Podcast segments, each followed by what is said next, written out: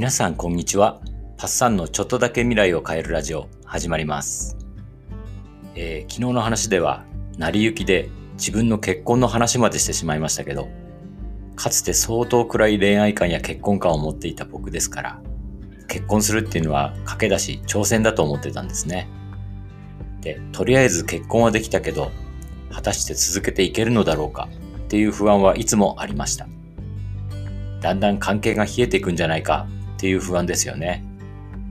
前回の話とも関連してますけど、何か具体的な対処法ってあるんでしょうか？今日は結婚生活を良いものにしていく習慣について話したいと思います。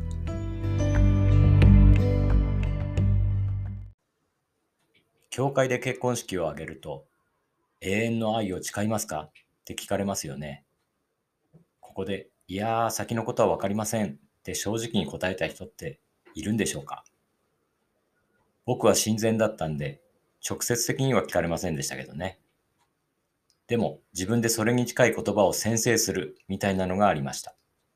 もう、テンプレートにいついかなる時も助け合い、うんぬんって書いてあるんですよ。ただ、正直言うと心もとなさは否めませんでしたね。結婚した時点での僕の見方っていうのはこうでした。年を取ればお互いに容姿も変わっていくし、相手の嫌な部分とか治らない癖みたいなのもそのまま引きずっていくんだろう。夫婦の仲はやっぱり腐れ縁みたいなものかもしれない。それでも相手もいい人なんだし、長い時間を過ごせば情も湧く。なんとかなるんじゃないの？こんな感じです。流れに身を任せる気満々ですね。でも実際結婚してみるとですね、情と慣れ頼みではちょっと乗り越えづらい局面も出てくるんですよね。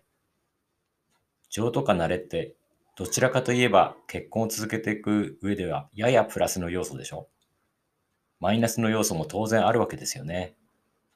マイナスが上回ってきちゃうともう結婚生活はギスギスしちゃうんです。なんで私の方が家事の分担多いの？とか、こういう役割いつも私じゃない？とか、俺だってやってるのに文句ばっかり言うなとか、もうドアの閉め方まで気に障ったりして。まあ、結婚するより離婚する方がものすごいエネルギーがいりますから、しばらくは我慢できるんでしょうけど、それを続けたからといって、自然に積み上がってくる情と慣れがマイナスを追い払ってくれるわけではないんですよね。このまま悪い流れを続けていくと、いつか破綻するのは想像に難しくないですね。じゃあどうするんだ？何かプラスの要素を作っていくにはどうしたらいいんだ？というと、愛でしょうっていう極めて曖昧なところで止まってしまいます。愛ってじゃあ何なの？増えるの？僕はそれがわからなかったんですね。どちらかというと減っていきそうなイメージが強かったかもしれません。しかし、僕らは知りましたね。前々回の放送かな。愛の悩みにコビー博士はどう答えた？の回でお話ししたことを覚えてますか？もし聞いてない方がいたら後で聞いてみてくださいね。今一度言いましょう。愛という気持ちは愛するという行動から生まれる果実であるでしたね。愛するってまだ抽象的抽象的かもしれませんね。人それぞれもしかしたら解釈もあるかもしれませんが、僕はここで愛イコール絆だということで話を進めようと思います。絆っていうと、情とか慣れも含まれてきますしね。ただ、情と慣れは消極的な絆です。マイナス要素が襲ってきたら、すぐに飲み込まれてしまいます。もっと絆を太くしていく必要があるんですね。そのために有効な考え方を紹介しましょう。7つの習慣のコビー博士が言う信頼講座というものです。信頼講座って何か？銀行口座ならみんな知ってますよね。そこで預けたり引き出したりするのはお金です。信頼口座ではお金ではなく信頼を預けたり引き出したりするんです。僕とあなたという人間関係があったら、そこに信頼口座を開設したと考えるんです。例えば、僕があなたと交わしていた約束をちゃんと守った。そしたら信頼の預け入れをしたと考えます。逆に約束を破ったら、信頼を引き出したことになります。僕があなたの信用を得るような行いをしたら、信頼口座の残高が増えていくっていうわけです。信頼口座の残高が高ければ、困った時に借り入れもできるでしょう。もし何か失敗しても、普段から信頼を預けて積み上げておけば、残高が残っているはずです。まだ高い信頼が残っていれば、良い関係を続けていけます。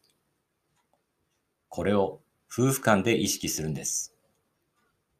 重要なのは、信頼の預け入れになったかどうかは、相手の心が決めるということです。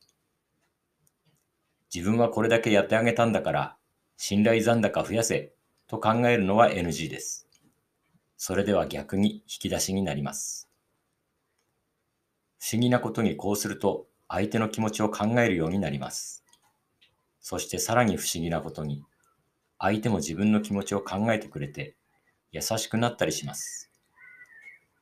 でも気をつけてください。最初から相手が変わるのを期待して動いてはいけません。アドラー心理学の言うように、相手がどう感じてどう反応するかは相手の課題です。こちらが動かせるものではありません。相手をコントロールしようとするのは信頼講座では大きな引き出しになってしまいますからね。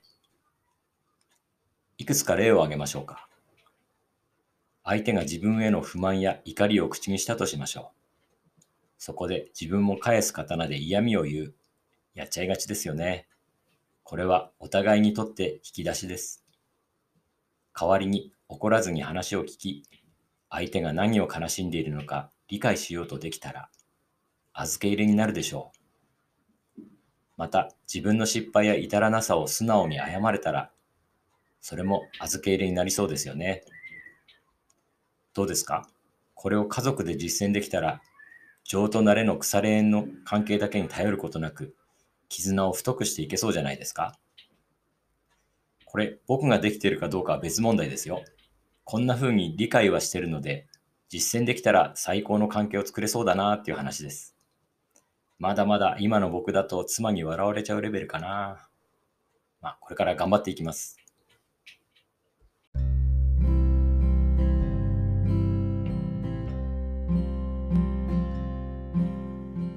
さて、信頼講座の話、どうだったでしょうか？